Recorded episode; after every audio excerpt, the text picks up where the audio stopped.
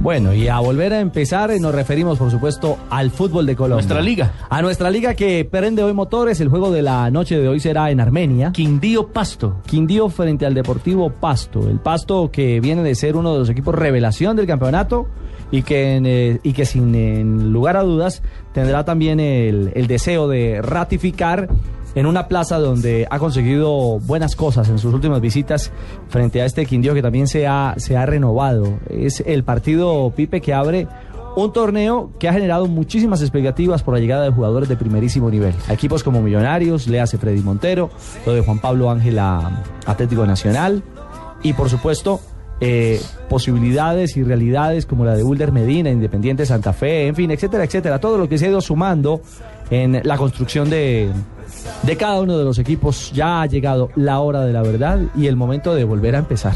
En el Estadio Centenario comenzará a rodar el balón, ya lo dijimos, en Quindío Pasto esta noche. Mañana la fecha nos trae los siguientes juegos. Alianza Petrolera contra Santa Fe. Ese partido será en el Estadio Santiago de las Atalayas de Yopal a las 3 y 15 de la tarde. A las 5 y 30, Patriotas contra Boyacá Chico en el Estadio La Independencia Clásico. Cali contra el 11 Caldas a las 5 y 30.